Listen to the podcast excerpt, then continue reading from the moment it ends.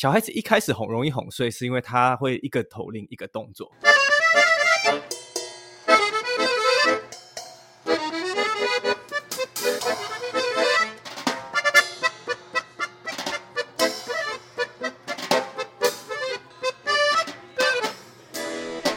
欢迎回到酷姨联盟。我不晓得所有的 podcaster 是不是都努力的在实践，把自己做节目的内容跟自己的生活结合在一起。我最近努力的希望把这件事做到，然后其实有一点点逼迫自己，因为大家如果有听呃我访问魏武营的驻地艺术家周书毅的《玻璃路在高雄》，酷姨就真的有飞去高雄看他们的演出。然后呢，最近有一场呃音乐会，九月十号才刚刚结束。呃，我不只是看，我还是其中一个表演者。接下来今天的这个来宾，如果我要实现跟他们真的见面跟交流，可能稍微 再困难一点点，因为他们现在是跟我在时差完全相反，就十二个小时的纽约。等一下会跟大家聊聊为什么我特别想要邀约这一组来宾到我的节目，以及我有很多的好奇。那当然也很谢谢他们愿意满足我的好奇，让我问这么多问题，然后也把他们的生活细节分享在酷姨联盟里面。因为如果你们有 follow 他们的 IG 或是 Podcast 的话，你就会发现他们真的还蛮愿意把生活很微小的细节分享在。不管是 podcast 或是 vlog 里面，那我觉得会引起很多的共鸣呢，是因为他们很轻巧却又很真实的把他们的生活面貌呈现出来。就是其实就听了一集之后，就会忍不住看说，哎，有没有在更新？然后哎，最近哎怎么跳去聊韩剧？哎，那不然也听听看好了。就觉得好像他们聊什么，我们都可以听一下。这样子的一组来宾，他们除了是共同主持人之外，也是一对一起在纽约闯荡的夫妻。我们先欢迎他们，恒 and 贝卡。Hello，大家好。这个 opening 可以吗？可以，可以，可以。很棒，很棒。我们是很想辞职在纽约，我是恒，我是贝卡。Hello，Hello。的确，现在是差十二个小时。对，真的。所以我们本来在约录音的时候，我就在想说，如果我要配合一下纽约的时间，我们现在应该来杯酒，我才会有那种跟你们一样在晚上的情景。但是你知道，毕竟就是我们老远的，刚刚从台北冲到新店的录音间，所以我就先来杯咖啡吧，先敬你们一下。谢谢谢谢，我有时候也会喜欢晚上喝咖啡，哎，你可以吗？你可以啊，因为有时候你就是想要多几个小时的熬夜，然后你想要夜深人静做一点事情的时候，哎，还不错。哎，我有做过这种事情。也是会吗？哎，我不会，我需要睡觉。哇，很很厉害，不能跟你比，我不能跟你比，因为我我相信我们年纪有一个很大的 gap，就是应该说，我下午两点之后，我就会禁止我自己喝咖啡，因为我还是需要有好的睡眠，然后有些事情就是卡掉，隔天早上再做就算了啦，就是还是得好好睡觉。是没错，有的时候熬夜会比较辛苦，对。对，我觉得你们可以熬夜的事情的来源已经很多了，我们等一下就要来聊聊，就是 恒 and 贝卡就是一个在纽约。闯荡的夫妻好像好像跟酷姨联盟还没有这么大的连接，所以我今天其实真正想要关心的都不是他们两个，想要关心的是外挂，就是因为你们要让孩子睡着了之后，我们才能来连线嘛，所以我们今天在整个过程当中也会聊到很重要的，就是拉拉，对不对？嗯，对。好，刚刚既然讲到睡眠这个问题。拉拉是一个很好哄睡的孩子吗？哎、欸，我可以先讲这个。嗯、最近两三个礼拜都是由我来哄睡。Uh, OK，那简单的回应的话是不好哄睡，坦白讲不好。哎、欸，随着小孩子越来越大，我相信各位听众可能家里面有三四岁的小孩子的时候，也会开始觉得说，哦，小孩子一开始哄容易哄睡，是因为他会一个口令一个动作。比如说你教他做这三件事情之后，他就知道他的下一件例行任务就是睡觉。但是他现在小孩已经来到三四岁之后，他开始讨价还价。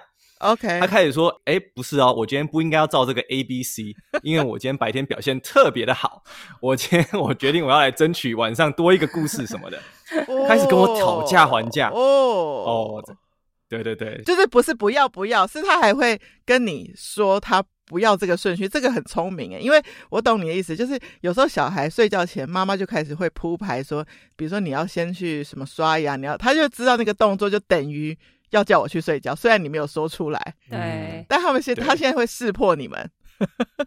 对，那他的讨价还价，他嘛，他最想要的诉求是什么？比如说像今天嘛，今天我特别紧张，嗯、因为要是他没有在时间内睡着的话，哎、欸，那他可能就会出现在正中间，我们这里 podcast 的录音室这样子。对对对。所以呢，我今天跟他讲说，好，今天就是一个故事，然后我陪他半个小时这样子。但是他跟我说，我今天讲的那个故事不够好，他觉得故事太短了。他说他觉得他需要有一个另外一个故事，他就开始会就是讨价还价，你知道，跟大人之间的那个。诚信跟跟沟通荡然无存啊！对，他觉得爸爸太敷衍了。哎、欸，但是这件事不过不过我最后还是嗯，你屈服还是他屈服啊？问的就这个。最后是他屈服，我用了一些巧劲。对，有的时候他想要故事嘛，但是如果故事真的太烂，他会放弃。我会讲很烂很很烂的故事，是你故意的，是故意的。哎、欸，在我们的说故事时间里面，通常大家会讲一些耳熟能详的童话故事。对。那最近我会习惯一个中，我会把我们今天白天发生的事情，来，稍微转化、oh. 变成一个故事。OK，比如说，呃，我跟拉拉白天去游泳课，那晚上的故事就是有一天在海洋里的船上有一个公主在等待救援，就是会稍微转化一下。哦，oh, 这个很有趣。这一开始其实是我偷懒，因为我都没有记那些童话故事，所以当他跟我要故事的时候，我就直接即兴编当天发生的事。嗯很好的故事就像是大海嘛，有个公主有有起承转合的故事。那很烂呢的故事就是我平铺直述的讲她今天发生的故事。我就说今天公主去了游泳池，然后跟老师练完游泳课就回家了。这种很无聊的故事呢，会让小孩就觉得啊，那我听完这故事，我觉得我不用再要求别的了，太无聊了。他对你没有期待了，就觉得今天的程度可能就只能到这。哎、欸，我觉得这很聪明哎，你让我联想到双宝小时候，我也会有。就是当然我很少，就是我也会有陪睡的时候。我的想法是，那个故事书在灯暗暗的时候，到底要怎么念给他们听？因为不是就是要 催他们睡觉嘛，所以就是关灯的嘛。所以就后来就觉得，哎，不然用瞎编的好了。可是我没有想到你这个方法，因为你这个方法更好，就是直接用当天的事件去转换，就会有一个新创的感觉。这样的好处是，小孩子会猜得到故事大概的走向，然后他会猜说，哦。等一下呢，是不是会有个 party？因为可能中午我们去吃饭，所以他就会猜说那个 party 大概就是吃饭。Oh, 那下午呢，是不是会有一个金银财宝？因为可能我们下午去采购，就是他会把故事大概去猜，这个是好的啦。对，但是他不至于说会加入你的编故事，他还是期待是用听的方式。对，OK。但但是他就会觉得说那个好像起承转合，他大概隐约的猜得到这样子。关于刚刚的讨价还价，因为由于我的经验，我很想要问的问题是。贝卡，就是他是跟恒才会讨价还价，还是跟你也会，还是跟你们两个模式有哪些不同？他其实跟我也会耶，他有时候也是会跟我在那边要故事啊什么的，嗯、然后我有时候也是讲的很烂，因为我真的很累。他就说就这样吗？我说对，就这样了，然后眼睛就闭起来，他也没办法。我要帮拉拉说一句话：爸爸妈妈，你们不要再参加那个烂故事比赛了。会不会激发他们？你们可能会激发他未来想要自己变得很会讲故事。好了，以后写童书这样子，真的就说爸爸妈妈我来编这样子。其实 今天我们从开头一直聊到拉拉，那我我就是你知道，每次听你们的节目，有些节目的片头你们真的会不想听，我我相信我们都知道，但是你们的片头真是。真的太可爱，太可爱，太可爱了！就大家一定要去他们的节目听。很想辞职在纽约，是用一个娃娃音口吻，但是你会很想努力听清楚他讲的每一个字。但从有在制作 podcast 的酷姨来说，就会很好奇，他当时多大？你们是怎么样能够把那句这样子录好的？嗯，我可以讲一下，就是起因啊，但是但是实际上。录音都是由贝卡跟拉拉完成的这样子。哦、那起因是因为说，呃，就像我们都在家工作，那我们的录音配备也都摆在家里面，四散各地这样。哦、所以其实拉拉很早就会说，哎、欸，这个是什么？是麦克风。那你们为什么对他讲话讲？那他会觉得很好玩。对。他看我们录东西，觉得说，哎、欸，这个可以干嘛？可以干嘛？那我们就想说，不然让他讲几个字看看。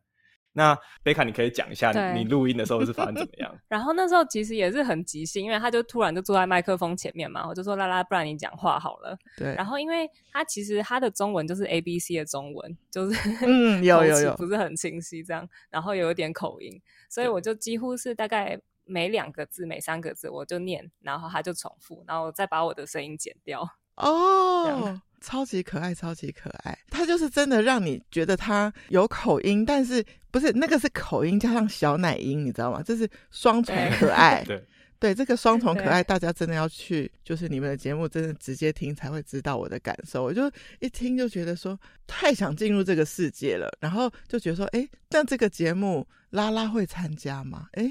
这样子 就是会有一些有趣的好奇。那虽然他当然没有，你刚你刚刚讲说，你刚刚讲说拉拉有参加，其实我觉得这个片头啊，让我觉得最开心的一个 ending 是因为，当然也不不是说听众喜欢，但是我们也很开心说听众喜欢。但是拉拉因为这个片头，他知道自己在这个里面，因为他听得到，因为我们也会自己播自己的 podcast，他听得到自己的声音，然后他很喜欢自己出现的片头，好像他是一个队长，就是这个 podcast 其实是他是队长，然后。不知道，我觉得很有趣，这样这样很足够，这样子听到他的声音就知道节目开始，所以他就算不在里面聊天，但他觉得其实每集都跟他有关，以及其实你们也会常聊到有些聊到他的事情啊，对不对？会，对对对，对对对，所以他就是非常非常有参与感。因为我看到你们就是除了经营 Podcast，其实有 Vlog 也有 IG，你们是从哪一个先开始经营？又因为看到 IG，你们说你们两个自己就是从小听电台长大的，那你们的时代，你们那时候是听什么电台？那为什么影响你们想要做 Podcast 这样子？哦，嗯，我们的时序其实应该是从二零二一年开始做，然后是先从 Podcast。嗯嗯。我自己的工作其实就跟 Podcast 息息相关，因为我是在 Spotify。对对，所以我我的每天工作也是 podcast，下班做也是 podcast。那我很开心，我是一个喜欢说故事的人，所以我我的人生二十四个小时都可以在跟说故事的人相关的工作或领域工作，我是很开心。那当然，从做了 podcast 之后，就需要去做 IG 啊，就是推广 podcast 什么。嗯、那其实贝卡，你可以讲一下，就是说，呃，他之前很喜欢做，比如说写文章或者是拍摄照片，那这些技能就开始慢慢就扩展，就变成说我们从 podcast 往。IG，然后这样子。现在如果大家想要看到他们的影像，就是要去看 Vlog，但其实从 IG 就可以看得到，对不对？对对对，对，都是放在 IG 上面。所以等于说，你们这些剪辑啊、录音的学习，也是从开节目之后才开始。对，对可以这样说没有错，因为都是都是草创，慢慢草创起来的。我们的第一集 Podcast 可能都是用手机录这样子。哦，天哪！哎，对了，你在 Spotify，我们早期在做 Podcast 的时候，ending 只需要说，呃，请在 Apple Podcast 留下五星评价。但现在大家都会变成，请在 Apple Podcast 跟 Spotify 留下五星评价。这个也是一个你们录之后才有的改变，对不对？中间好像还没有。嗯，这个应该是二零二一年或二零二二年上线的的一个新的 feature，这样子一个新的功能。但我觉得这个功能很好，就是大家也就会在 ending 会念出来，为了五星评价。对，所以我的客户都会说，哎、欸，记得还要再加上 Spotify，不要再只有 Apple Podcast 这样子。对啊，你们小时候听的电台是什么？哦，我可以讲我的，我先讲我的。嗯，我小时候其实喜喜欢听的，其实那个时候 Podcast 都可能还没有很多，比比较常听的是像是爱乐电台。就是我可能小时候在家里面，对对对对，我还记得那个声音，噔噔噔噔噔噔噔什么噔噔噔噔噔噔噔什么这样子。然后呃，我喜欢喜欢听那个，但是我不是喜欢古典乐，我喜欢的是里面的舞台剧的卖票的广告。真假的？就是说，可能他古典乐古典乐之间 会突然哎有人讲话讲话讲，然后可能很激动什么，但是为了卖舞台剧，可能是知名演员的 voice over 这样子。我喜欢那种东西。所以导致我其实我在高中、大学其实很喜欢看舞台剧，或是去拿那个舞台剧的那种什么十一月展出的个本子来看，本本这样，对对，本子来看这样子，我就很喜欢那些东西。对对对，我的话是爱乐电台。爱乐电台当时你听，所以你节目并不是印象深刻，你印象深刻的是广告。然后那所以那时候你大概会知道，其实主持人有什么邢子清、刘佳瑜、彭广林，然后沈宏元爵士乐的，不太记得。对，所以所以那个就是你的，因为很多人觉得爱乐电台，因为它不是很打扰，它不是很多说话，对不对？它是很多音乐，所以它可以陪伴生活。但是反而在那个广告制作的时候，你觉得跳出来，然后还有影响你真的成为去购票去看表演的这个行为吗？有啊，有啊，我都还记得看的有那种啊、呃，感觉我当时都还看不太懂的。有一部剧哦，可能年代久远，叫做什么《我妹妹》哦，《我妹妹》是一部舞台剧，其实讲的好像.好像跟。我现在讲很怕讲错，很怕很像跟性暴力有关，okay, 是一个比较严肃主题的。对对对，那这种这种东西，我当时我不一定看得懂，但是我很喜欢里面角色的张力跟呈现，这样。嗯嗯，嗯对对对，我觉得这个有帮助到你，可能在编故事，喜欢看表演，有可能有可能。对啊，对居然你告诉我的电台是爱乐电台，我超感动了，因为我以前必须工作关系，常常需要跑爱乐电台。那贝卡呢？哦贝卡贝卡，我没有像恒那么文青，对，我没有像恒那么文青。对，我以前是从高中的时候开始听《青春点点点》，就是马克玛丽的那个马克信箱那些的。哦，他们现在 Podcast 也很也很红，这样子。对，对我还记得我们我刚到美国的时候，他们就停播，那时候我就很伤心，我还写信。就是有那种可以听众来信的那种，我还有写信给他们，好可爱啊！对，我以前有写过信到那个飞碟电台给陶晶莹，因为他出书啊，然后我就觉得有一段很感动我，然后我就写过去，我就只是想写，结果没想到他念出来，我就是在星巴克听到说这样，唰，就是起鸡皮疙瘩，太有趣。所以你们是喜欢电台的陪伴感吗？我在想要理解我们为什么都会那么喜欢 podcast 这个东西。嗯嗯，从这个 Spotify 工作的的一些资料啊，还有一些使用者的反应来讲，其实我们可以知道说，podcast 它是一个很亲密的媒体。嗯，嗯就是说，哎、可能你打开电视，你想要看的是最新的新闻；对，你打开音乐，你想要听的是流行的歌。可是你打开 podcast，你有时候需要想知道的是 opinion，就是你想要知道的是意见跟看法。那这两个东西你很难在电视上找到，因为电视上的的媒体就这么有这么限制，所以你大概只会看到主流的呃 opinion。音乐是完全另外一个世界，我们就暂且不提。但是 podcast 它让很多人有各式各样不同的 opinion，最私密的 opinion 就是诶被展现出来这样子。那我也是很喜欢一个，因为很喜欢这一块，所以我就自己做了 podcast。哇，诶，你真的讲的很对，对，因为我反而可以在 podcast 的那个。更细小的分类中找到共鸣，或者我想听的方向，或是甚至那只是一个那段时间工作很忙的心理支持都好。这个我真的是在电视新闻等等其他管道是找不到的。对啊，那你们也会听别的 podcast 吗？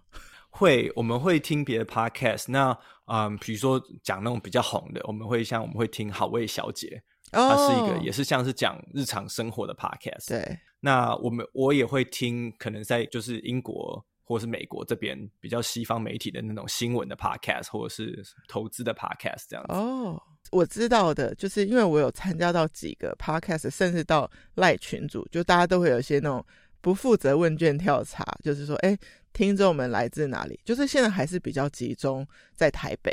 你去其他县市，嗯、就像我们 podcaster 要去其他县市采访，可能连录音间也都没有那么多。那像在纽约听 podcast 的风气是怎么样？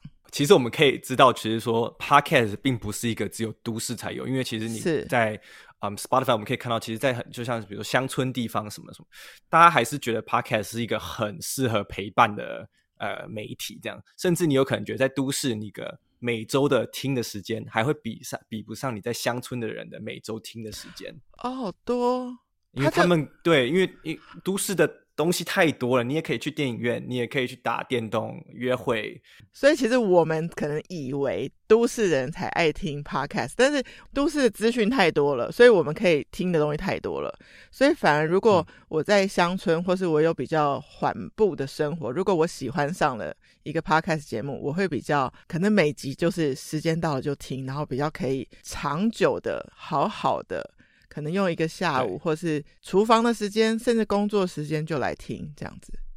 对对，就是 Podcast 是一个亲密的陪伴，而不是一个主流媒体。我觉得一直是我很在意的一个点，这样子。OK，其实很想辞职在纽约，他的一开始起心动念是你们想先记录拉拉的生活，还是说因为还是从工作切角进去？就是你们 Podcast 的定位是什么？以及刚刚很有说你在 Spotify 工作嘛？那贝卡在纽约从事的是什么产业？啊、呃，那我先讲我的工作好。其实我不是在纽约工作，因为我的办公室其实是在 DC。哦。然后对，然后是因为恒的工作呢，我搬来纽泽西，然后我的公司就让我远距工作，这样。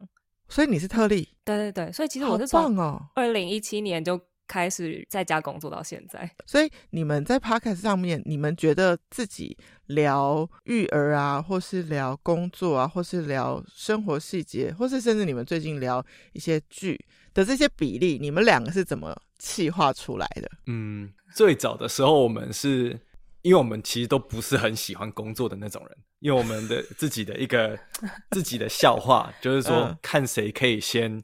Make it 赚大钱，这样另外一半就可以赶快辞职，变成全职主夫或对辞职。对，我们的梦想，对，对就是要是我 make it，那他就可以辞职。后来又反过来，他如果赚大钱，我就可以辞职。然后我们就一直开玩笑说：“你赶快赚大钱。”这样子。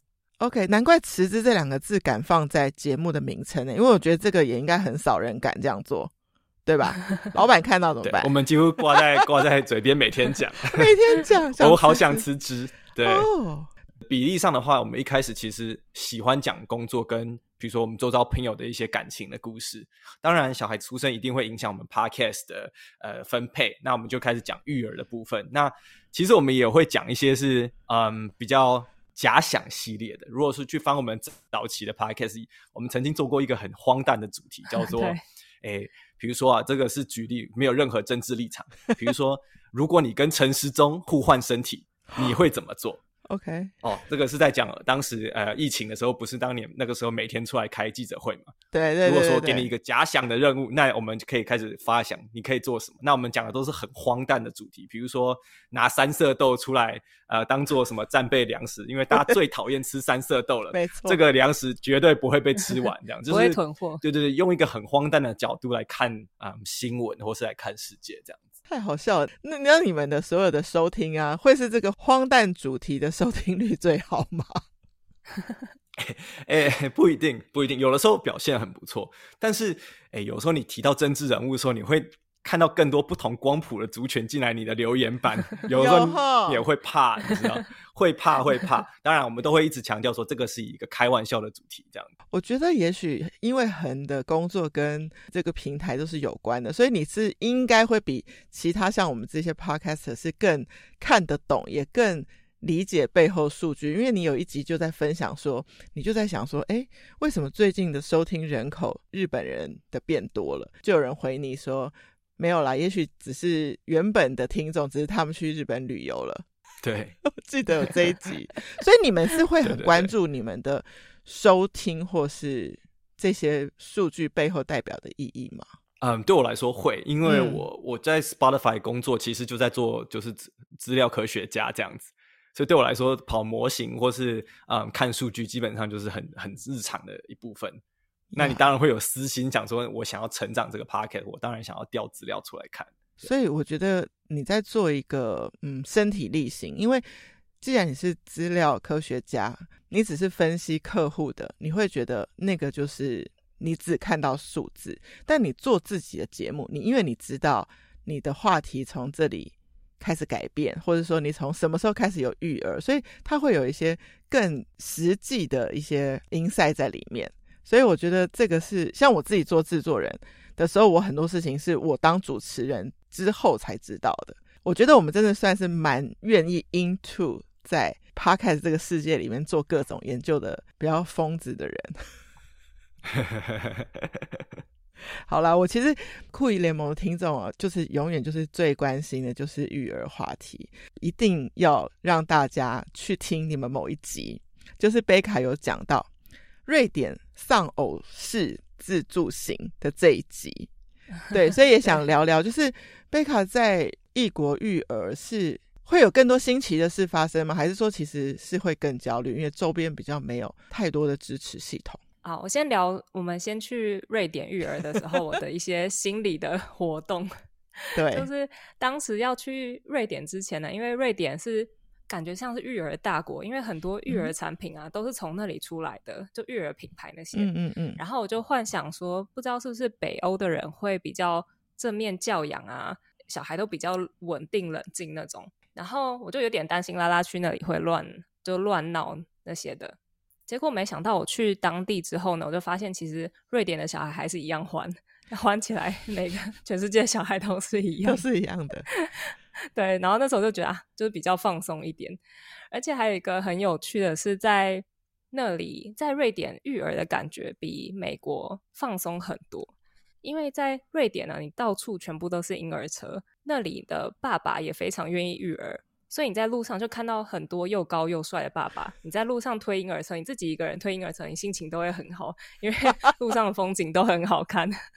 对，贝卡那时候跟我讲，就是说，反正你都是要育儿，终究要推婴儿车，你不如在很多帅气爸爸旁边推婴儿车，心情好，心情会好很多。对，心情妈妈心情好，宝宝也就会心情好。那为什么是丧偶式？哦，对，我就要解释一下啊。对，我先讲好。好，你先讲。好，呃，我们去瑞典的原因，其实是因为我在 Spotify 需要去瑞典开会就是 Spotify 其实是一个瑞典公司。那我们去了可能五三天之后，我们后面加了五六天的假期。但是在开会的过程中，我就不幸感冒，然后感冒还蛮严重的，嗯，而且是生重病，对，生重病破病。对，破在这个情况下。对啊，那贝卡实在是不愿意就浪费这个时间，所以他们每天早上都出去看，比如说博物馆什么什么，然后跟我一边传讯，你说，哎，那你晚上要不要出来一起吃饭啊？因为你待在房间休息，放在饭店休息这样。但是我一直到最后一天都还在，就是呃载浮载沉的情况很糟。所以那一趟呢，我们后来都叫他丧偶式育儿，因为我人在那里，但是我又不在那里。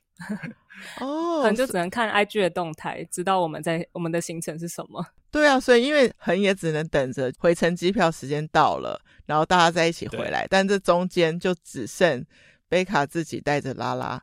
贝卡，我想问你，如果呃、嗯、那一趟恒是有跟你们一起玩的，跟他不在，你的玩法有不同吗？嗯、其实应该会差不多。我还是走我的行程，他不在没关系，照走这样子。对，行程已经排好了，实在是不能等啊，硬着头皮走完。对，那在瑞典，你印象中那一趟，你自己觉得印象最好玩跟最挑战的各是什么？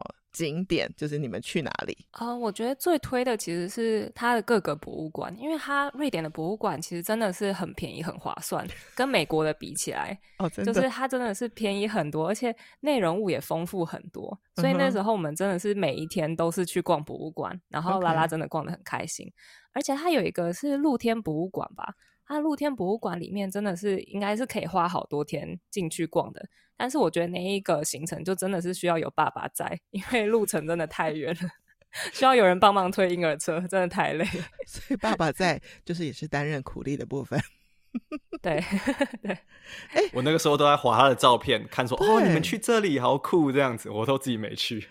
我觉得你可你们可能要补再补去一次哎，因为很多没有看到这些东西。对，真的。你说拉拉，我刚刚听到一个关键，你说拉拉逛博物馆逛得很开心，那时候他是多大？嗯、他懂逛吗？他那时候好像两岁多，还没有满三岁。但是他的儿童博物馆是有一些，他真的是很。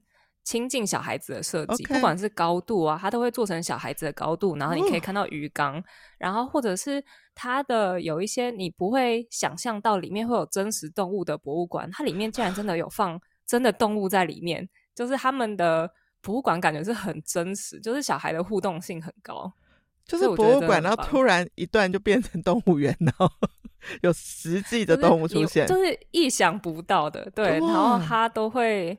它的动物园呢，有一些是可以跟你从来没有想象过的动物可以互动，比如说像是那叫做什么？是 lemur 吗？好像是什么？它的尾巴是一条黑白黑白环状的那种猴子，然后你看它就在你前面这样子抱来抱去啊，互动这样，你就会觉得哦，就是印象很深刻。对，基本上动物就会出现在游客的动线里面，而没有一个明显的动物跟人的分开这样子。就你走一走，就发现桶旁边是动物。那我觉得这个是可能瑞典也很放心做这个这样子。那小朋友当然在这么有互动性的博物馆或是动物园，你你不会觉得无聊。对，对，这样子。我刚刚就在说不会无聊，真的是关键，所以他等于转个弯就一个惊喜，转个弯就是一个惊喜，他就一路玩到都出口了，都从来没有觉得无聊，说想走过，这个真的是太棒的设计了。有空的话，我希望双宝也可以去，因为他们他们好像有在计划，就是未来会去北欧，我一定要跟你们要那个博物馆资讯。好哇，太酷了！瑞典斯德哥尔摩很很不错，对我真的觉得很棒。对，所以以拉拉那时候的。年纪可以这样子去博物馆，那你们其实蛮常带拉拉飞行嘛，就是纽约、瑞典，他也回过台湾，对吗？那你们长途旅行怎么准备？怎么带他？我觉得长途旅行在飞机上呢，最主要就是零食要带足够，然后 iPad 的影片一定要下好下满，不然会很恐怖。而且特别是有时候如果是飞欧美线。然后欧美线，比如说到西岸国内线，或者是这种飞到瑞典的话，他们前面都没有像长荣华航那么好有电视的，所以一定是要有 iPad 在身上。哦、那时候有一次我们发生惨剧，是我在 Netflix 上面下载好所有的儿童影片之后，结果我忘记了我把账号切换回大人的账号之后呢，我就开了飞航模式。结果要在飞机上切回儿童账号的时候，切换不回来，就那个时候就觉得很恐怖，就不知道自己能撑多久。那一趟是哪里飞哪里的时候？好像是飞西岸的时候，那时候我当下真的很慌。那个那个心理的那个挫折感是最严重，因为你已经做好所有的准备啊，哦、对，我要把所有的 video 儿童影片都下载好，就忘记了切换回那个 Netflix 的账号，对，那个那个瞬间的挫折真的是，我想摔 iPad，对，我好像好我好不容易花那么多时间下载好，就竟然不能用，对啊，天哪！但那不是第一次拉拉飞行，对不对？你还你们还想得起来他第一次飞吗？嗯第一次飞应该是飞西安吧？对，第一次飞是飞西安，飞西安，然后之后去瑞典，然后之后回台湾这样子。嗯，那台湾那一趟怎么样？台湾那一趟也是有一点凄惨，是我们没有预料到。他其实每次飞行，他有。不同的状况出现，okay. 像是之前飞瑞典的时候，因为瑞典的飞机比较小，所以晃动的比较大，oh. 结果他就吐了。我就第一次看到他云集吐了，mm -hmm. 那时候我是很震惊。然后还好那时候有带换洗衣物。飞回台湾的时候呢，飞机比较稳了，但是那个他流鼻血，而且是大 喷血，oh. 所以我们那时候对，所以我们从此之后上飞机，我们就是鼻孔一定要涂满凡士林，然后也要换洗衣物，那些都准备好。Okay. 拉拉流那个鼻血是流到我全身的右右手是红色的，天哪！好像空服员看我那件衣服大概也放弃。对、啊、对，很像，就是我下飞机的时候会不会直接被上铐就带走这样子？真的。对，我听你们有分享过一个故事，关于什么高楼大厦还是什么有头的虾、哦，这个是什么故事？啊、跟飞行有关吗？啊，这个是回台湾的时候发生的事情。好啊，对对对，你可以跟我们分享一下。不然贝卡，你来讲那个高楼大厦好。好啊，好。对对对。因为其实我们飞西安或飞瑞典，拉拉其实是没什么感觉，因为他都觉得都是外国人的面孔嘛，他就觉得好像没差，跟他对跟他平常生活的地方没有差别。金发碧眼。对，嗯。但是他回到台湾呢，他就有注意到就是很不一样的地方，比如说全部都是高楼大厦，然后吃的食物也差很多。比如说他第一次看到有头的虾子，他就有点吓到，他就跟我说：“妈妈，那个虾子有眼睛。”然后那他在美国看到虾子是就是只有下半段，是对，都是去头过的。对，他也第一次喝到米浆，就是他就说那个是 baby coffee，就是他小孩可以喝的咖啡。欸、然后很酷的形容，那种什么有调味过的牛奶，他也是很惊讶，想说牛奶怎么可以有这么多口味。然后统一布丁也是，哦、所以我们喝的什么苹果牛奶、咖啡牛奶。他都没有喝过麦芽牛奶，他都没有喝过，他都没有喝过，他都觉得很新奇，嗯、就是怎么可以有这么多口味的牛奶，狂喝。有一个原因也是因为我们在回台湾旅行，回台湾旅行的时候就会比较放开，比如说可能在美国不让他喝调味牛奶，其实当然美国也是找找得到的，但是我们在美国会不太愿意让他喝，但是在台湾你就是出来玩嘛，所以他就觉得哎，突然间有好多新鲜的选择这样子。他也是第一次吃到统一布丁。回台湾的时候，然后那时候阿公阿妈发现他喜欢吃统一布丁，就在冰箱塞满了我们吃不完的统一布丁的量，真的是吃到饱。我知道他回到台湾就变成那个甜食的那个界就整个大开了。对，因为我们就没有给他设任何的限制。哇，所以真的有非常有度假感。所以目前为止是回来过台湾一次，嗯，一次。OK，所以他就已经非常印象深刻了，对不对？对。他到现在都还是会问我什么时候可以回去这样子。他在回台湾的时候是就是 visit family，那他有机会就跟他比较一样大小的小朋友互动跟玩吗？有。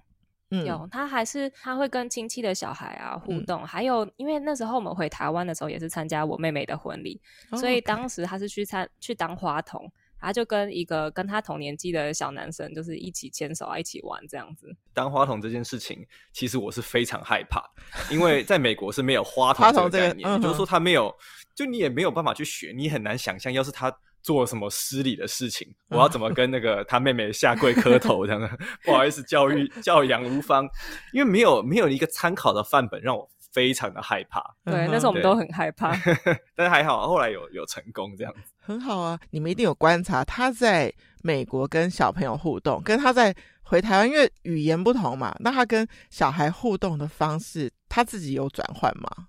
我自己观察到一个点，是因为当然他本身就是双语，所以他中英文就要切换。对，所以他知道说他来到台湾，他要先讲中文。那他在逼不得已的时候，他会切成英文，然后切成英文之后，他就会可能自信就会下降一点点。哦，下降？没有没有，会下降，因为他知道说他讲英文可能这不是一个对的地方讲英文。OK OK，但是他中文的词汇量并没有那么多。对，对，那那当然本来就是要把他丢到这种训环境去训练。但你说他的逼不得已，就是说他已经不知道这一段要怎么用中文陈述，他就只好切过来，是这个这个这个对这个逼不得已，他会切换，有些字会切换回来这样子。哦，嗯、但是你们在纽约家里是跟他说中文，中文。那讲回就是在纽约的他的教育，你们是让他去什么学校？那你们回来有没有因为希望他保持双语，然后又多准备一些素材来教他等等？然后也希望可以延伸跟我们分享一下美国学龄前的一个教育体系这样子。关于双语的教材这一份部分，我觉得是就是从台湾找中文书哦，因为一定要有有趣的东西，因为只是跟爸爸妈妈讲话讲中文是 OK，但不有趣，所以几乎我们每次 对真的不是有趣的事情。我们讲话的平常应用的智慧量大概就是那一些，哦、就是很难拓展他的中文智慧量。对对，所以我们。贝卡其实上一次回去台湾，就是大量的找他喜欢的中文书，嗯哼，然后运回来，运回好像运运了不知道好几箱，买了四箱，对，然后就运回来。那这个是我觉得是一定要并行的。在美国，我们目前并没有帮他找什么中文补习班，因为其实我觉得就是他可能白天八个小时讲英文，那回家就是尽量跟我们讲中文。嗯嗯嗯，我觉得目前还 OK 啊。关于那个中文书，我想要就是稍微补充一下。因为我那时候我就有发现，因为我我们家非常喜欢买书，就是中文跟英文的书，嗯、我们家都买的非常的多。然后我就有发现说，拉拉其实还是比较偏好英文书，就除了他，因为他也会认英文的，比较会认英文的字之外呢，就是英文的书也是比较偏奇幻有趣一点。哦、对。然后，但是我发现我们买回来的中文书，就是一些台湾比较红的绘本呢。那个中文书都比较偏有说教性质，就是每一个书的故事里面，感觉都会有一个你需要学习到的一个主旨在，比如说什么情绪控制等等这样子。对对对，什么不可以乱生气啊，要怎么说对不起这种。对，然后有时候拉拉看久了，他就会觉得啊，每次每每次读中文书，好像都是在不知道是骂他，还是要就是叫他说要多学一点这些。他太聪明了啦，他就会开始有点抗拒。Uh huh. 我们就在说，不知道有没有比较那种带有幻想性质的中文书，可以让拉拉读多读一点这样子。讲到这个说教啊，我跟贝卡有个心得，uh, 对，就是很多台湾的听众应该会知道这个巧虎。嗯嗯，呃，巧连智或是巧虎，这这个是台湾，就其实在美国也很红。那巧虎其实是一个很不错的角色，就他会告诉，他会用故事来告诉你小孩应该要怎么样怎么样怎么样。但是因为他的说教性也有点太重，太高，对，拉拉后来就很不喜欢巧虎，他就觉得这个人是来管教，这个朋友是来管教他的。他拉拉很喜欢的一个卡通角色是在中文翻译叫做佩佩猪，Peppa Pig，嗯哼嗯哼，就是一个粉红的猪这样跟他弟弟，嗯嗯。Peppa Pig 其实他就没有那么爱说教。其实如果 Peppa Pig 做错事，有的时候可以得过且过的混过一集，没有受到任何的处罚。对，他完全不会有得到任何的报应这样子。巧虎不是这样，巧虎做错事报应马上就来，当 那一集马上就会出现。哇，我真的没有看巧虎，但我也知道双宝也比较接受佩佩猪。我们在想一件事情，我们就把它想成大人在职场好了，如果有一个主管总是要告诉我一个东西，但是后面总是好像要教训我什么，其实他以后只要一开口，我也大概就很想 猜得到，翻白眼这样。反正你们觉得有些时候就是身边就是会发生一些荒诞的事啊，或是有趣也不一定有什么结果的事，但是你这些事情你自己在你自己脑中去整合一个你自己的思想就好啦，不一定你现在要告诉我说你如果不这样，等一下就会那样，对不对？其实啊，这个可以顺便宣传一下，因为就是我们看了很多英文的童书，所以贝卡其实有在他的一个 IG 就分享他的那个英文童书的购买心得跟购买指南。Yeah。对，我觉得，对对，我你可以讲一下，对你那那个时候是怎么做的这样子啊、呃？就因为我跟拉拉其实读了非常多的书，所以我最后因为拉拉她大概每一天呢会自己大概读十本书左右，所以我就想说，他既然读了这么多的书，我就不如在另外一个 IG 的账号上分享他的我们觉得比较好的英文绘本，然后跟大家分享这样子。然后那个 IG 账号也有也有在我们的主主要账号，就是那个很想辞职在纽约里面的账号里面有连接。好啊，我也会把、那个。这不是工商啊，这个哎、欸，我觉得这个这个 非常好。我们的心得分享。因为因为我在台湾也会遇到，就是像我妹妹，或是就是其他的爸爸妈妈，也会觉得，嗯，其实我我妹妹家的书量其实也是英文的多于中文。那我有访问她这个为什么？她就是觉得，不管在画的美感上面，或是排版方方面面，她就是就是看看外文的比较顺。他说不是真的是推崇一定要国外的东西，嗯、但是他就是自己相比较之下，他自己有这个心得。那这样子，贝卡会怎么建议？就是比如说台湾父母，当然现在网购什么都很方便，只是说他买回来就是英文的。那父母要比如说要去翻译它吗？还是说就用原文的去跟小孩分享？就是怎么运用这个这么棒的工具去？跟小孩沟通，然后不要真的有说教感。你的心得是什么？如果是带有那种偏有幻想的话，幻想故事的情节的话，通常我都会。嗯、跟拉拉就比如说会问拉拉说，他觉得接下来会发生什么事情。然后，但是有时候如果太奇幻，就是他的那个结尾突然戛然而止，有时候拉拉也会反应不过来，想说到底为什么会发生这种事情。他就他自己本身也会问非常多的问题。通常我都会反问他，那他觉得怎么样，什么之类，就比较开放式的问题。因为有时候我自己也不太确定为什么还要这样子写，因为有时候太奇幻了，所以他就比较像是开放式的。问答这样子，所以就有点让他预测下一节会发生什么事，然后也变成你们在一起享受这个故事的那个很有趣的互动。你都还是用英文带他，但你会特别说哦，这个中文是什么，或是是什么意思吗？还是就纯粹用英文带他过故事？嗯，如果是英文绘本的话呢，我跟拉拉就是纯英文，然后来过那个绘本。对，然后如果是中文，我就用纯中文。OK，然后。因为像拉拉，他的中文字汇量比较少，所以他有时候用纯中文过的话，他会不太确定那个字是什么意思，他就会问我那个词，然后我再用英文讲说他对照的词是什么。OK，啊，这样子的话，他的中文也会慢慢的跟上。这样子，嗯哼嗯哼，有一些家长我有看过，但他们是比较比较细心的家长，他们是会，比如说有一些中文绘本，他们想要用成英文版，嗯、然后网络上他们都会有很多的已经翻译好的版本。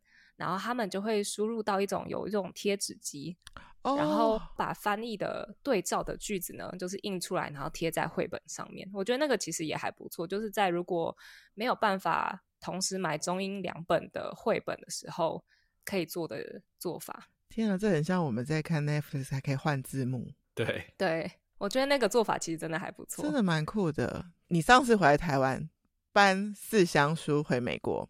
那其实这四箱书也会有看完的时候，嗯、对不对？对，所以就要就要再回台湾，再买一批，就是符合拉拉下一个阶段年纪的书了吗？你你打算怎么做？对，就其实我现在买的书都还是有一点超越他年龄的，就是我大概买到他大概五六岁吧，就是我心里预设他大概可以读到六岁的书，就先放在那里这样子。可以补充一下，就是可以补充一个，就是说他不同年龄看同一本书，有时候会有不同的看法啊。比如说我们六岁的书放在那里，他现在也是得过且过，看他的插画，看一点点内容。但我相信五六岁的时候，他看的时候会有不同的看法。对，他会多一些感触，就有一些，就连英文书也是这样。就是以前小时候看的时候，他只是觉得主角讲话很好笑，但是因为那个主角本身是在读幼稚园，他当时还没有读幼稚园。那他现在读了幼稚园之后，他在看那一本书，他就有更有感触，说啊，他那个主角是交了朋友，或者是他发生了什么事情，他就会问更多的问题，这样子。对，所以其实我刚刚是用大人的思考在想，就是说你买书有没有分他的年龄需求？可是其实你等于四箱书回去都是一起上架，对他而言，他都可以拿，也许我们觉得是超过他年龄理解的出来看，那他会有他想看的地方。但等到他长大一点，他又多看懂了一些，所以你们对把书上架之后，其实不一定陪同他们看的时候，拉拉现在也会自己抽书出来自己看嘛？对，他拉拉平常都很早起床，他大概六点就会起床了，是说比你们早的意思吗？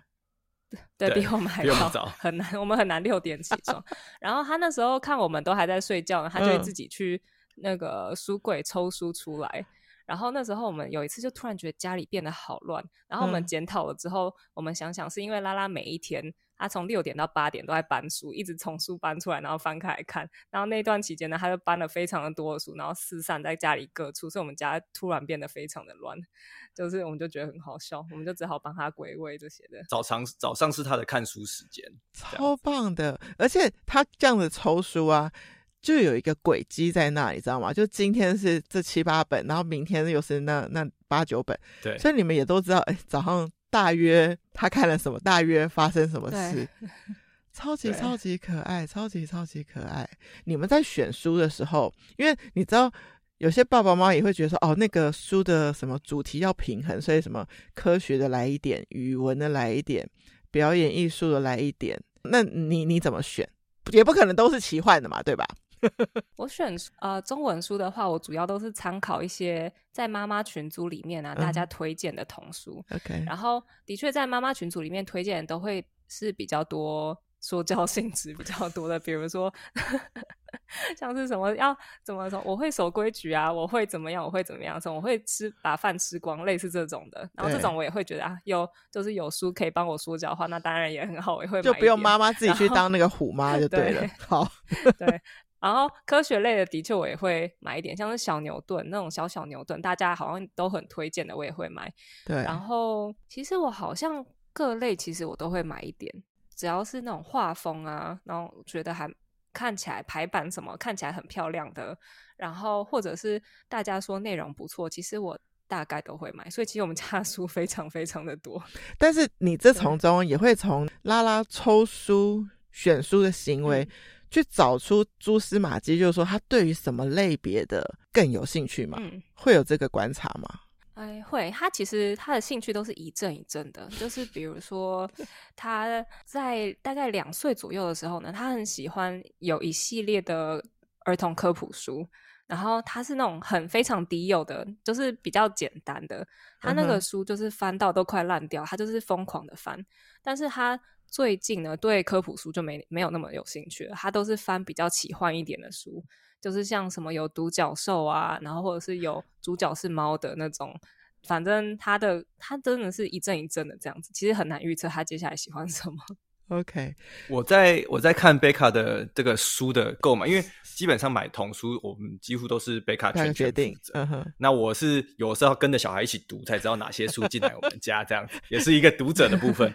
但我觉得贝卡做了一个，对，真的是一个大读者哈，大读者。那有一个我觉得很有趣的点是，这个可能也一开始可能会觉得比较像是只有美国才有相关，但是我觉得在台湾其实也有，嗯，也很适合，就是说。我发现有一些童书是讲到的是在美国的亚洲妈妈跟亚洲小女生哦。Oh, oh. 好，那为什么这很特别？因为美国的第一视角，你可能想象的不会是亚裔。你如果要在脑海中想象一个美国的妈妈跟女儿，嗯、不会是亚裔。嗯、但是对拉拉的世界来讲，他的爸爸妈妈都是亚洲人。是。那你有没有办法找到童书是可以代表他的世界？我觉得这个是很很重要的。然后居然找到这一本，嗯。对，那我发现也有蛮多作家有在这耕耘的，美国的作家在耕耘这一块。那我们有，我觉得这个是蛮重要。你可以想象在台湾，比如说，嗯，有我们有新住民，台湾的童书有没有 cover 到这一点？其实我有曾经在想这个问题，可能有点太深奥了，我也不是专家，但我觉得说让小孩子有可以找到可以代入的角色是很重要的，就他的自我认同。对，嗯，对。哎，那他去上学的时候呢？他所所处的班级也有亚洲小孩吗？有，也有，对，是是蛮 mixed 的，这样白人、印度人这样子都有。对对对，嗯，你你们怎么看？因为你们不会真的坐在教室里头跟拉拉一起去上 上学，但你们从去接送啊，或是看到整个学校环境，你们怎么看美国的学龄前的教育？呃，我先讲好了，但我觉得，我觉得贝卡应该知道更多。呃，美国的学龄前教育其实也是在非常在意，就是五育并重。嗯哼，那以呃学科或是大家传统上比较在意，比如说什么数学啊、中文什么什么，我觉得其实美国的是比较放牛吃草，但也没有说完全就是不管。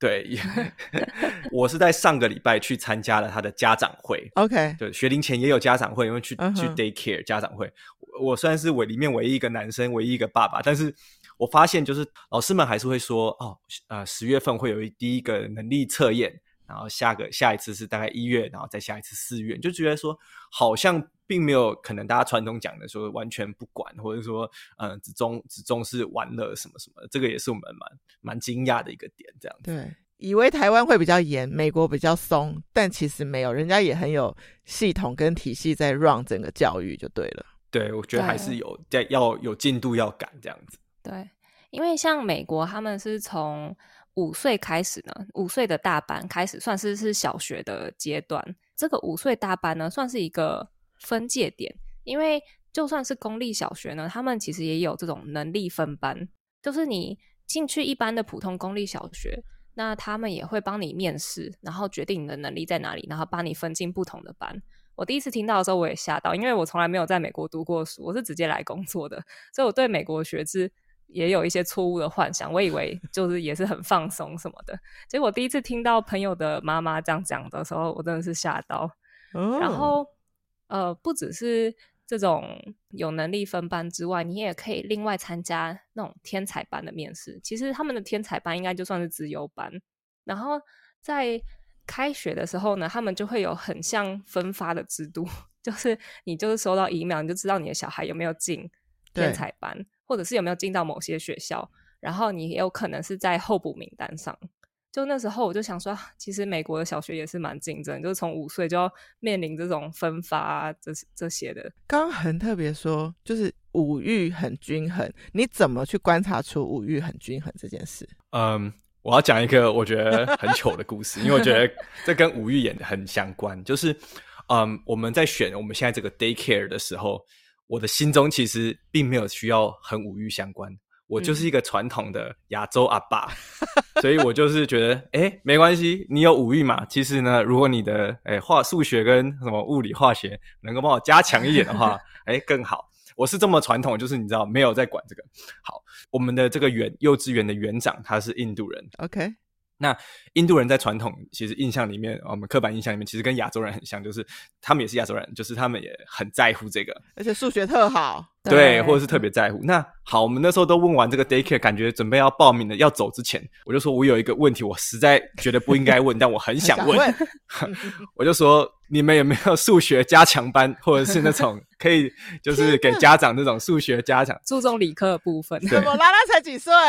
OK，我觉得我不问，我一定会后悔，我回去一定会带着那个问题难以入睡。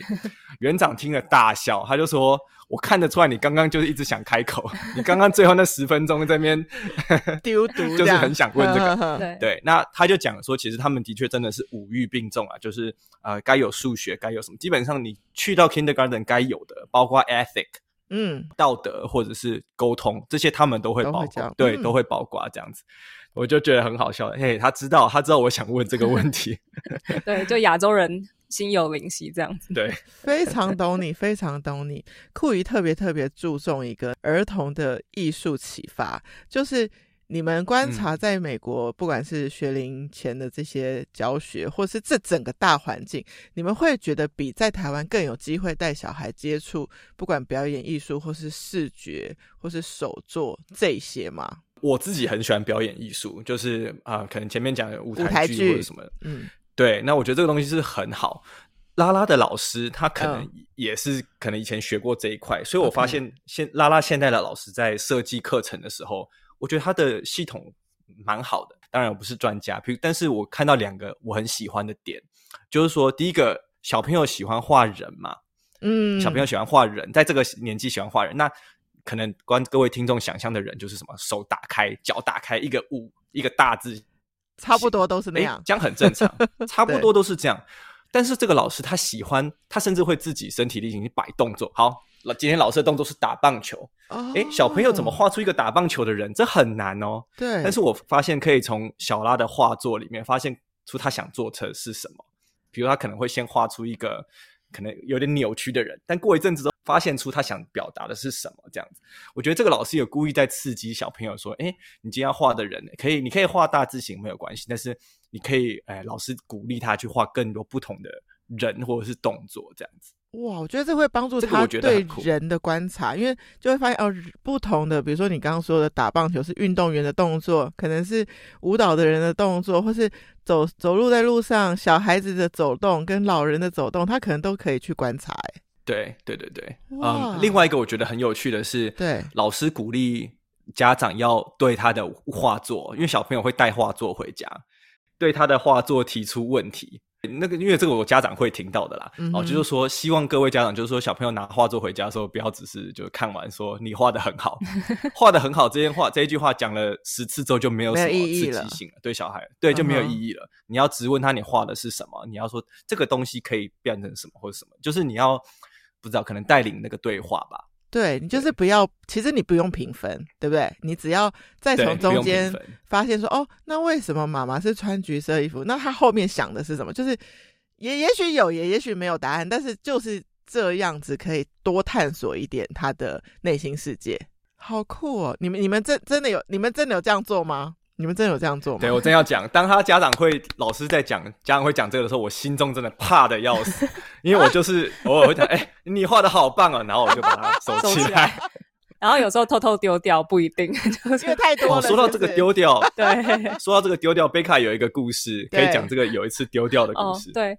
就有一次呢，我是刚好家里有一个不要的厚纸板.我就想说，拉拉，这给你画吧，就是因为反正迟早也是要丢掉的，就是那个厚纸板，就给他乱涂鸦。他的确在上面就是涂鸦了一番之后呢，然后就想说他那一天刚好要资源回收，我就把它放到外面的资源回收那里。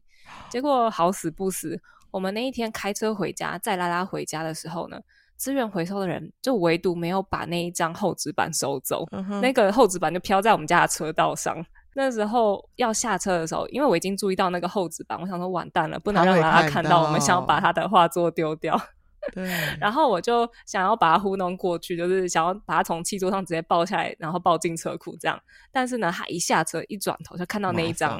对，他就马上很生气，然后冲过去说：“这个是我做的，你不可以丢掉什么的。”泪崩。对，然后他好几天，后面好几天，他都一直在讲说不可以把他的纸丢掉。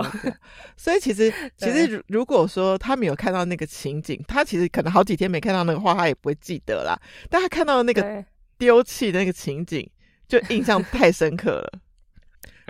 对，我就想说，为什么资源回收人偏偏就是把那个厚纸板丢在地上？对，就觉得他真是害了我们 人生的阴影。现在父母真的常常就是，你知道，其实小朋友好像每个礼拜都会有劳作课，都会带一个各种形状的东西回来。我也很对很好奇，问我妹说：“你到底要怎么收藏这一切？”这样，那她说能够的话就是拍照存档，那真的能够挂的就挂，但是真的也没有办法收全部，所以。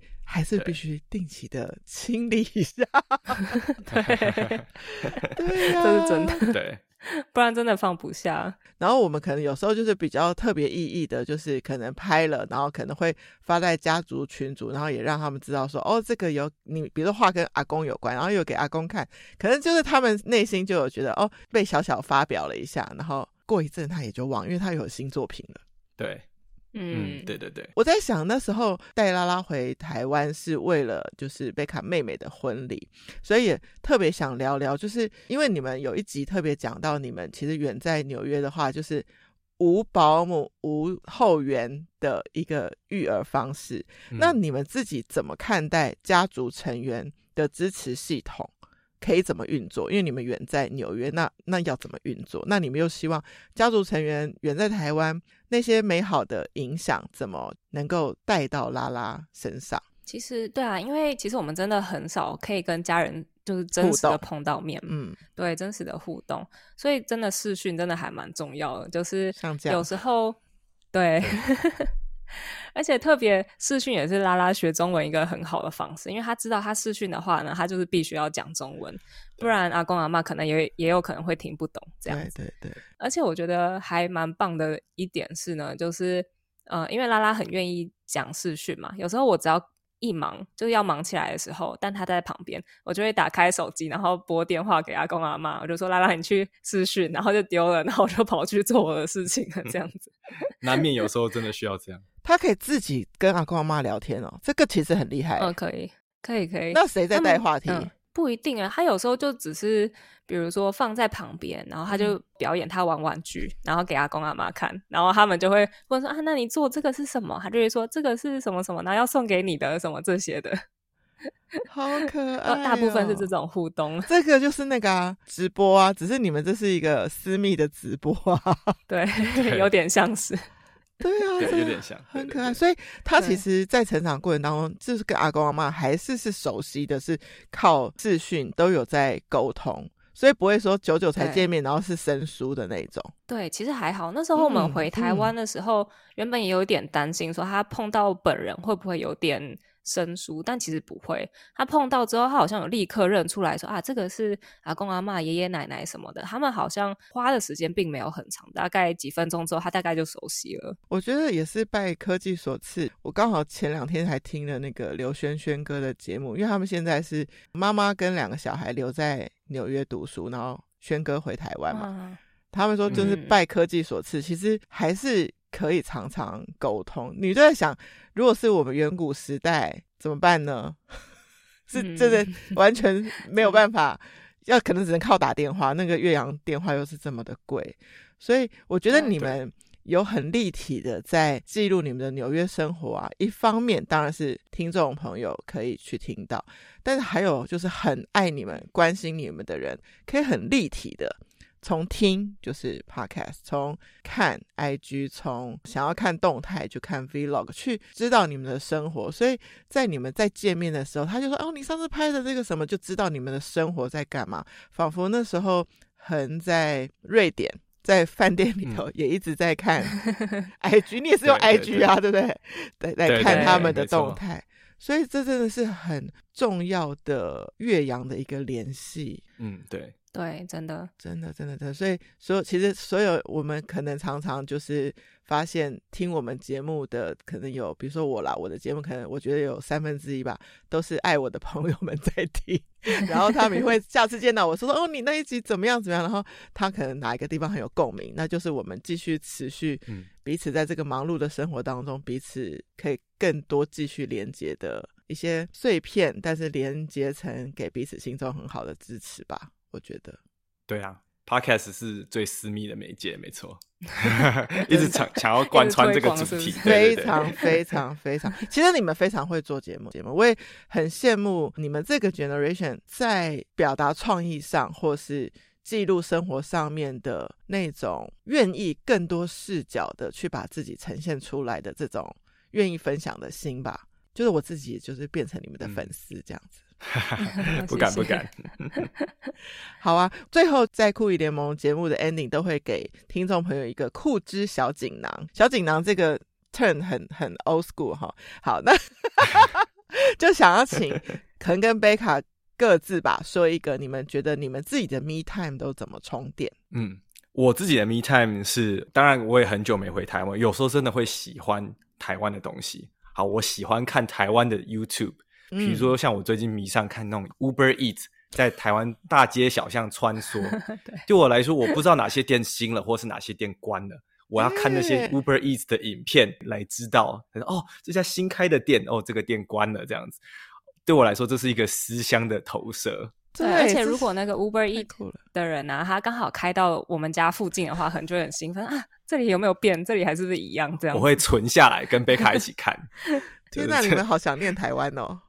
会会，我觉得这个是很诚实的，觉得这是思乡的投射，这样子。对对对，真的，所以你你工作之余就想打开来看，就对呀，关心台湾台北的大街小巷这样子。嗯，对，而且真的有充电到，你会觉得说啊，好像可以了，我又可以再继续工作了半年，感觉下一次什么时候可以回去这样子。我觉得这个大家可以参考哎，因为你这个充电模式是目前酷艺联盟开播一年半就是第一次听到的。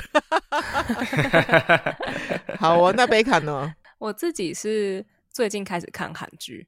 其实我在以前没有小孩的时候呢，其实我不太懂说为什么大家这么疯韩剧，因为我就觉得韩剧大概剧情走向就是那样，你大概我完全可以预测得到。对。但是在我当了妈妈之后呢，我大概可以理解，因为在你就是工作完，然后带完小孩，然后家事做完了之后，你心真的很累。韩剧呢，它里面的男主角就是一定要够帅才有价值。就是、我发现这是贝卡的重点。要帅，要帅，你就会可以心灵上好像有一个寄托，然后就觉得啊，可以隔天再继续看这个韩剧，可以看到这个帅哥这样子，你就会心里会觉得比较轻松一点。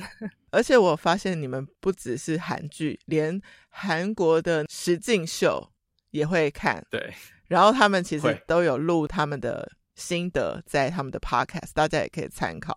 而且你们都会再去做一些比对，对比如说你们有讲到另外一个日本的实境秀。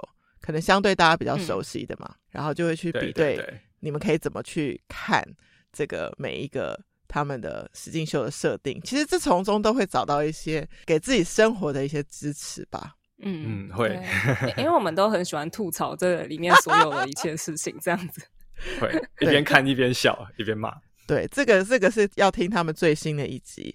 如果大家想要继续关心拉拉的纽约成长记，你看我整个酷姨，你知道，整个都很容易忽略爸妈，就是只想关心小孩，所以想要继续追踪拉拉没有追踪他们的话呢，就是。很想辞职在纽约，有一集我超级喜欢，就是第四十九集。那我就不透露任何内容，大家可以自己去听。然后如果是那个实境秀，其实就是真的最新这一集，我觉得你们有很有趣的观点。当然，最后也非常谢谢你们今天的时间，因为我们其实录音有点超时，不好意思。好，谢谢谢谢，我们也很开心来能来，对，谢谢你们今天在酷艺联盟跟我们的台北纽约连线。我不知道我们通常每一集。都会跟来宾拍合照，我们等一下怎么拍？我现在有点烦恼。好，或者是你们拍一张，对，你们拍一张你们现在照片，然后我也拍一张我的照片，然后大家就可以在酷艺联盟的 IG 看到我们今天的样子。可以啊，可以啊，非常谢谢你们今天上我的节目。酷艺觉得每个家庭都有独特风格，值得欣赏。继续在节目当中会找到更多有趣的家庭故事，还有儿童美学、表演艺术。可以帮爸妈省下研究的时间，希望大家跟着酷姨继续探索这个令人大哭又大笑的萌娃世界。好啦，酷艺联盟，我们下次见，拜拜，拜拜，拜拜。